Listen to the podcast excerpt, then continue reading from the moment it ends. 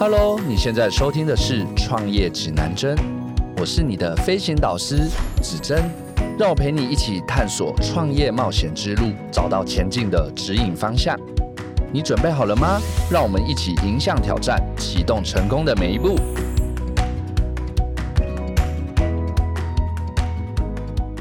Hello，大家好，我是子珍，欢迎收听《创业指南针》。对很多人来说，英语能力一直是跟未来竞争力去做明显的挂钩。英语的补教产业也一直是竞争的激烈市场。今天邀请的来宾从事英语教育二十几年，十年前他在天母创办了台湾的语言学校，主打全英语环境，而且打造英语脑的超强产品力，让人可以在两周有感，并且在八周见效。就让我们来欢迎蓝月学院的创办人 AD，AD 来跟我们的观众朋友打声招呼吧。Alvin 跟各位听众好。OK，那你可以稍微先简单说明一下，就是你的蓝月学院。呃，其实蓝月学院它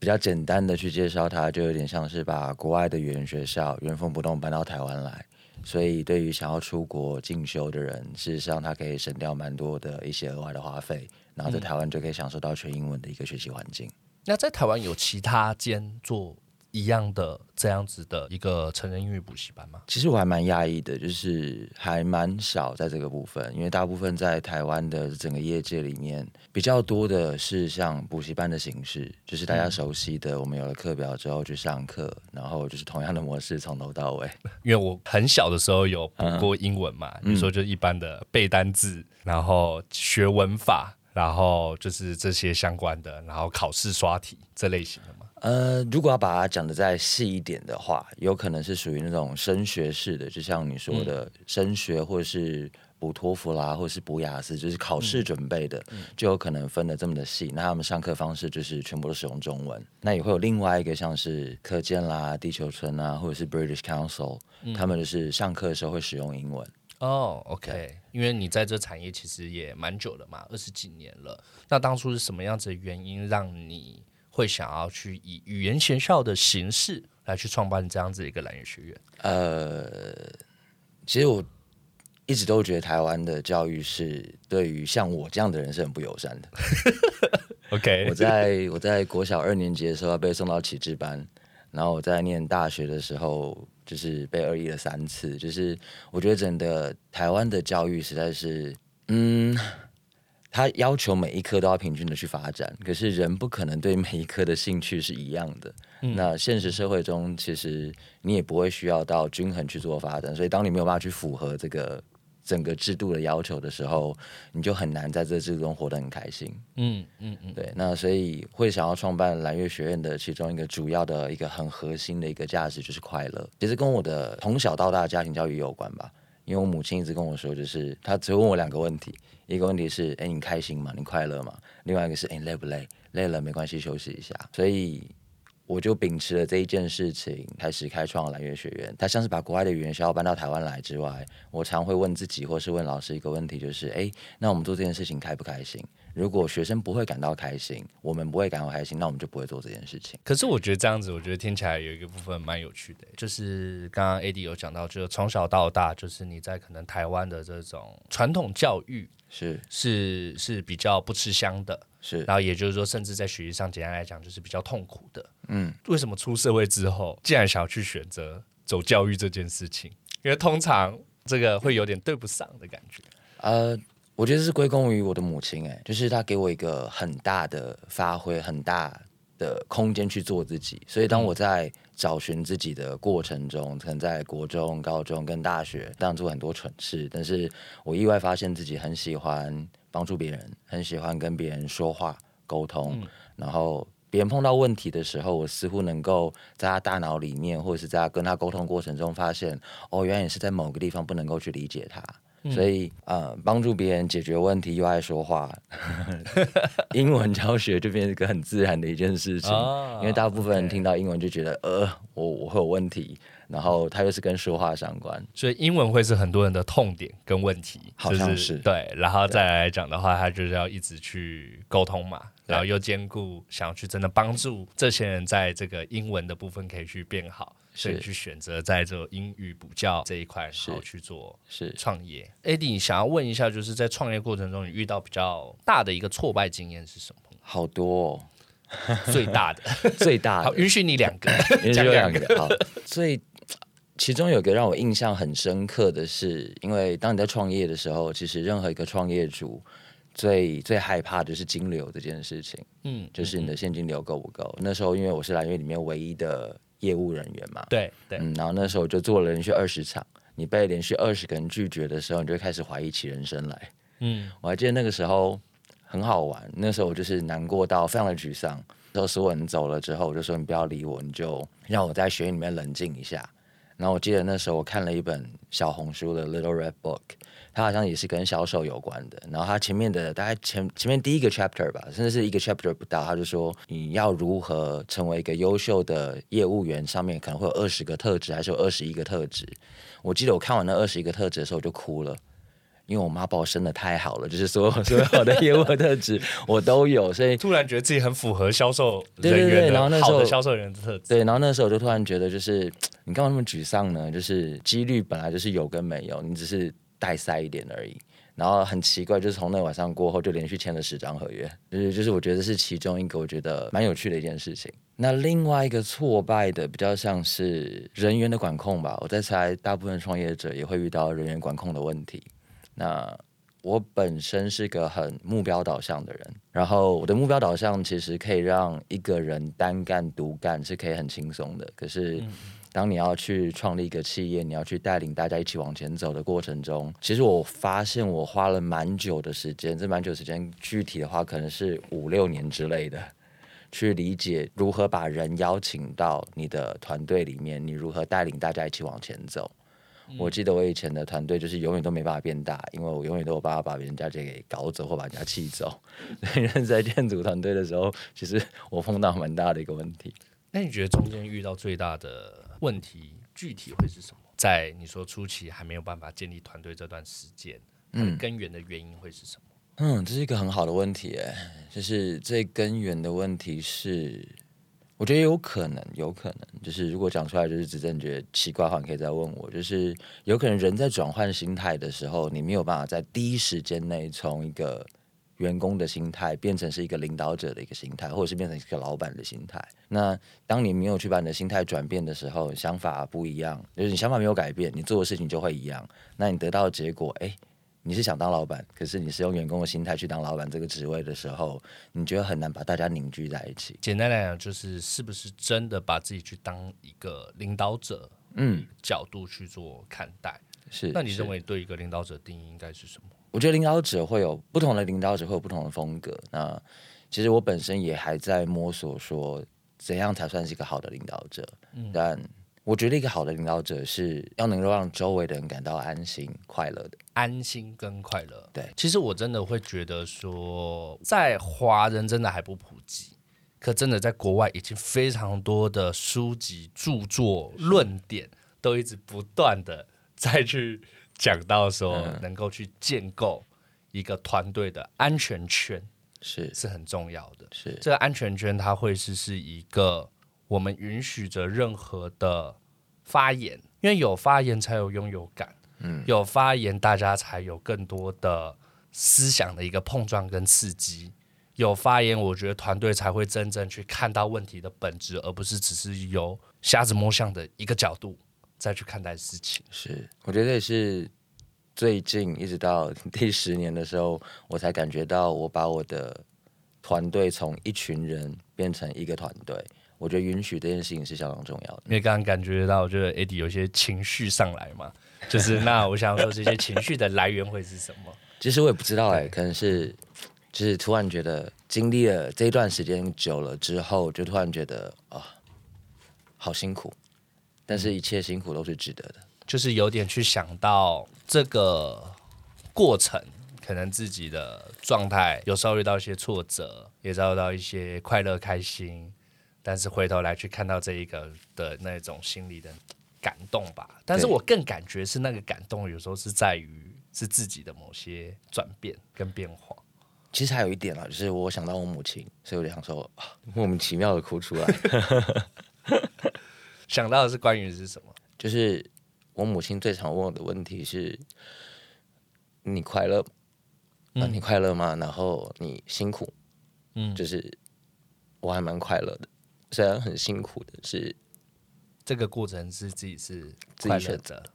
嗯嗯嗯嗯，就我觉得这每个中间的过程跟经验都是蛮宝贵的，而且我觉得你已经也有在活在那个你妈妈对你的期许期许上面了。我说我活在我妈妈的范畴 里，对对对对 我妈妈的范畴，可能就是快乐，对对对，然后跟安全。对你的一个期待嘛。那你觉得过去在碰到这些挫败经验的时候，你都是如何调整心态跟做法的？以前的话，我会觉得自己很像一只打不死的蟑螂，就是嗯可能会喝个酒啊，发泄一下，就是出去跑跑步啦，然后就会觉得好啦，还是可以去把这问题给处理掉。但我觉得最近比较不大一样，是因为我比较以一个中立的角度去看待一件事情，就比如说我面对人生的挫败的时候，或是面对一个问题的时候。我比较会把它当成是一个资讯，而这资讯进到我的生活中来，或者进到我生命中来的时候，我该如何去解读它？我该如何去呃很中立的去看待它，不带情绪的去处理这件事情？所以我觉得跟以前是有一点不大一样的。所以回到中立的部分去看待这件事情，是，不是用二元论嗯，对，还是就是这件事情是成功的还是失败的来去面对每一个所遇到的一个挑战是嘛。那毕呃蓝月其现在它是一个正在我觉得是在发展中的一个企业，第一间店已经蛮稳定的，然后现在也是在找店面要开始发展第二间、第三间店，然后而且势在必行。我觉得人第一阶段已经创业是先度过生存期嘛，是。那你们是在什么时候才度过这个生存期？然后你觉得这个度过这生存期最重要的关键会是什么？大部分的人在创业的时候，其实都不知道一个其实挺可怕的数据，就是你在第一年的时候，创业的第一年，你可能会九十趴，对，就是怕然后五，年九九趴，没错，所以你的成功几率大概只有一 per 一 percent 而已。对对对对对对，所以我觉得，我后来想想觉得很有趣的是，我好像觉得比较安全的时候，也是度过头五年的时候。哦，才觉得真正比较稳定跟安全嘛。对，我记得我当时的心态就是，哎，我需要再把口袋里面的钱溢注到蓝月吗？就是我你说前五年的时候还在自我怀疑吗？然后那时候是真的会把钱在在默默加到蓝月的资金里面去，大概在第五年到第六年的时候，他就很自然的去运作这件事情了。那我觉得这件事情整体的有效性会是什么？如果现在回头看，我觉得它有效性比较像是创业前你的想法，跟你实际上上战场的时候，我觉得客户跟环境会给你很多的课程，也会让你学习很多。那你在学习的过程中，你撑过去了，那就是你真的有把那个回馈给吃进去，然后你有把那些事情给处理掉的话，你会增加你的存活率。我觉得创业者有一个东西是相当重要了，就是产品这件事情。就是之前我有跟子珍你聊过，就是你对于你自己本身的产品是需要是相当的熟悉的。嗯，你的产品像像是一个你上战场的武器，那武器要够锋利，对啊，我觉得会是一个很重要的一个关键点。那我刚刚有听到一个部分，就是客户的回馈是重要的，嗯团队的回馈是重要的，但当你去听到这些回馈的时候，你会如何去应对？你要问的是以前还是现在？以前跟现在 都，以前跟现在好以前就比较容易落在就是你在批判我，然后嗯我就会变成生气。那我觉得比较像是在看谁是对的，谁是不对的，谁比较有道理，我来跟你硬刚，我不跟你硬刚。那现在比较像是，诶，我收到这个回应，我的情绪还是在，我还是会觉得没有很开心，但是我会去让自己的情绪这样流动过去之后，去找到一个他不会，他会赢，我也会赢的一个解决方案。就是我比较不会想要去读赢这件事情。可是那这样感觉会不会是以前是对客户讲的你比较会接收，对团队讲的比较不会接受？哦，这分的还蛮细的。的确，在一开始的时候，我会比较去听客户的那部分的回馈，但是以内部的回馈的话，比较像是一言堂，就是我说了算。那那真的还好，早期你还会听客户的回馈，不 然可能就没有现在来源。对不对？对，因为因为过去如果对，我觉得对团队可能还还也不是说不重要啦，但是这也是你说的，在早期可能发展团队会遇到一些卡点，对，可是。其至少你一开始你会蛮重视客户的回馈，然后从客户回馈，然后真的去不断的把你的产品可能去做往上的一个提升，对吗？是。那如果说，嗯，你觉得现在的成果，现在在蓝月上面成果，呃，是因为有做对了哪些事情？刚刚我我先回去刚刚那个话题好了，就是你说我会听客户的回馈，我会觉得就是产品就像是你的孩子啊，那那个孩子。他就像是个刚出生的小 baby，然后一岁大了，两岁大了。当当这个这个产品还在这么年轻的阶段的时候，我们需要给他相当多的一个养分，他才会成长。而我觉得客户那些回馈全部都是你的养分。哦，对，只是比较可惜的是，我当时没有意识到，其实团队里面的回馈也是养分。到目前为止，我觉得呃，蓝月为什么会活下来？实际上我觉得很有趣，是因为蓝月在变大的过程中。我们进了一些新进人员，那其中一个新进人员叫小鱼，嗯，他来看我的整个团队的时候，他给的回馈其实都还挺犀利的。他说：“你会活下来，就是整个蓝月会活下来，真的像是个奇迹，真的是超级好运的。”就是他讲这些话的时候，听下来其实是没有那么的。舒服，舒服。但是我就回头看一些事情，就是他的确是没有看到蓝月的有效性，可是他一一看就看到蓝月的整个的运作还有很大成长空间的时候，一瞬间我就突然觉得，其实他说的话也是对的，因为创业是一个九死一生的事情。那蓝月之所以会活下来的话，我觉得第一件事情是产品力，就是产品就是你本身上战场的武器，而商场就如战场，这是必然的一件事情。那第二件事情是，就我个人猜测哦。就是我觉得销售力很重要，销售跟行销。就是如果你要我讲一个企业能够活下来，就三件事情：第一个是产品力，然后接下来是销售力，然后接下来是行销力。嗯，那现在我还会在想，多想一件事情，就是我真的还蛮喜欢现在的团队的，就是团队的建筑能力也是重要的。一个人能够做的事真的很有限，可是一个团队能够做的事情就无限了。那你现在怎么？就是刚才有讲到过去嘛，过去是会对客户。的回馈重视，对团队比较不重视。那现在呢？现在我还蛮喜欢现在团队的，就是当他们讲出自己的一些想法跟意见的时候，尤其是你来的时候，你给我一些从旁边的回馈，我觉得好有趣哦。就是你说我的团队会会抢工作去做，对啊，我 我真的觉得这超难得的，就是 这就反正各位观众朋友就是可以，如果自己在创业，这真的是呃蓝月蛮特别的一种。文化就是对于一些公司一些新的专案、新的可能性，你们蓝月的一些伙伴是会主动会说：“哎，这个我可以，这个我行，然后这个我来，而且是会主动的去说，主动我就去做。”现在大部分的企业，只要他们能做好老板交付的事情，或者是本职工作的事情，就已经就已经很开心了。更何况是一个新的东西，或跟他们自己利益无关的部分，我觉得这是非常难得的。我觉得套一句小鱼说的话，就是奇迹运气好。没有哎，我觉得跟你的本职、跟你的呈现有所关系。就是蓝月的主人这件事情，不是放在你自己一个人身上。我也蛮蛮想要更深的去探讨你这个心态是什么，或者说你怎么去看待你现有的一个我自己认为是优秀的团队。嗯，其实要把一群人变成一个团队，首先最重要一件事情是你必须要把团队放在心上。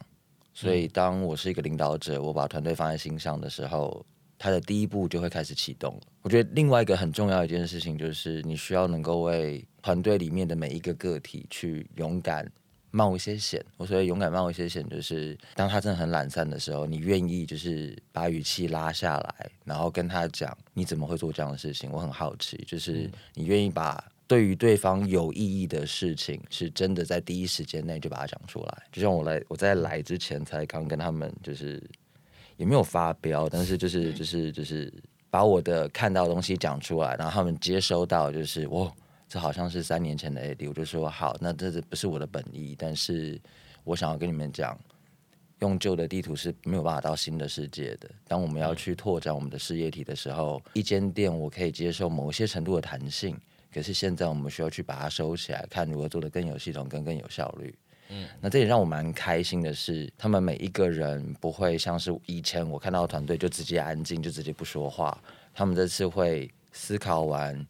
暴露自己现在的位置，然后再说，其实我们可以怎么去做。那中间我可以看到每个人会有不同的情绪。那在讲这些过程中，我觉得就是一个领导者开始去扮演你该做的事情。因为如果你希望你的团队成长的时候，你不会只是好来好去，你不会只是说啊，其实你们真的很好。而是你会看到是，如果你希望这一个人成长的时候，你会愿意为他说什么话，而且你也知道你说出来之后，并不会伤到彼此的关系，因为你是为他好，你才愿意说。你像是一个镜子照出来这一件事情给他看而已。其实这是有沟通技巧的，就是刚刚你讲到关于就是如何在团队之间的沟通可以比较真实表达自己的想法，这是在国外就是很多大企业在用的一个沟通的一种模组。嗯，他一开始他就是会先表达自己意图，意图是什么？就是说，哎，我今天我先跟你讲我这个谈话的目的，我希望的是什么？可能希望的是你可以未来状况更好，或者希望公司怎么样？就是先把意图先悬挂起来，然后第二个部分，然后有点是去做一个就是自己的一个阐述，就是说，因为你做了某些行为，导致于我有一些怎么样子的想法。所以我想听看看，然后还要去强调，或许我是错的。这时候他是可以去创造一个更开放的一个空间，就是第一个意图嘛，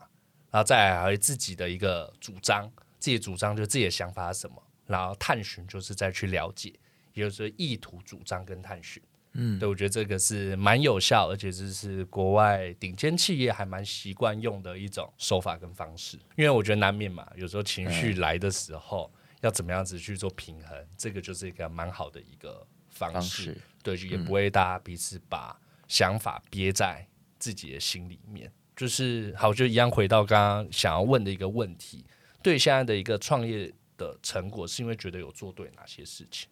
我觉得是真的有把客户的需求放在心上，因为我自己一直会很常问自己一个问题，就是这个产品到底有没有帮客户节省时间？这个产品到底有没有真实去解决客户的问题？其实这这个这个问题也是我前一阵才跟我的同事，就是伙伴们在聊天的。就是蓝月能够活下来，因为一定有它的有效性。那如果你要我去看我现在的有效性，或者从以前到现在的有效性的话，我觉得蓝月会不断的有人转接到蓝月来，或者是说蓝月是一个很好进修、一个发生奇迹的地方。是我一定会去把客户的需求满足。然后客户如果有问题的话，我会帮他把那问题解决。那我觉得这是很有效的地方，也会有没有效的，就是解决完了之后我就忘记那一个人，因为我觉得哎，任务达成，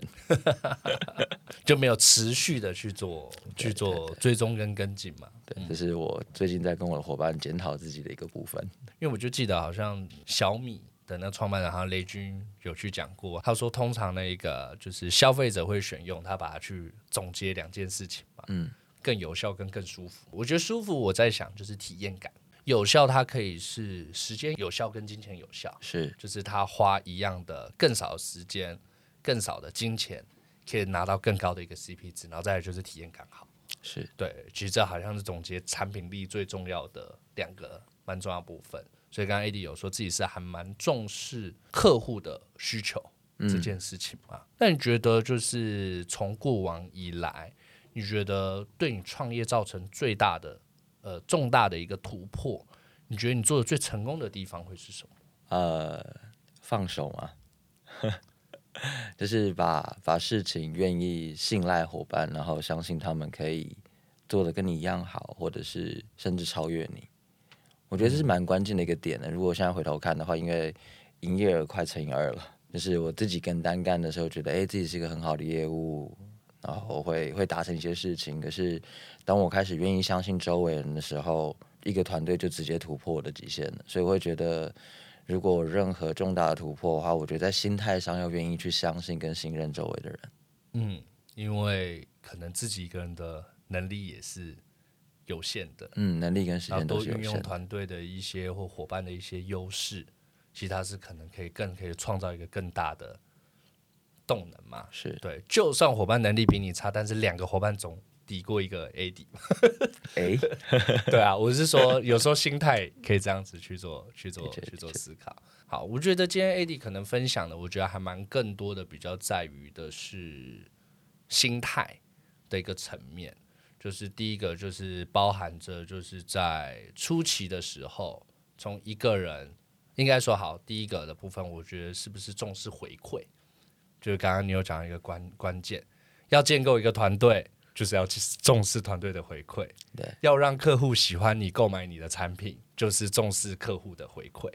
透过这些回馈不断的去优化嘛，然后再再身为一个领导者，其实就是建构一个快乐安全的一个环境。环境，嗯。让大家在这里面大家可以去畅所欲言，让大家在这里面可以去分享自己的观点，然后根据做更深度的一个沟通，然后再来最后的一个部分就有去讲到说，其实在于能够相信团队，就相信就是伙伴这件事情是可以去就是开始慢慢去打造可能更强或者更有效的一个团队发展。是我觉得谢谢 AD 的分享，就是今天你分享部分，我觉得对于一些创业者，我觉得在于一些心态的一些转换上面，我觉得会是还蛮有帮助的一个资讯的。希望我帮上。一定可以。好，那如果你也喜欢我们的节目，也欢迎追踪我们，我们下一集就会自动通知你哦。也欢迎留言给我们，告诉我们你的想法。那我们就下次见喽，拜拜。拜拜。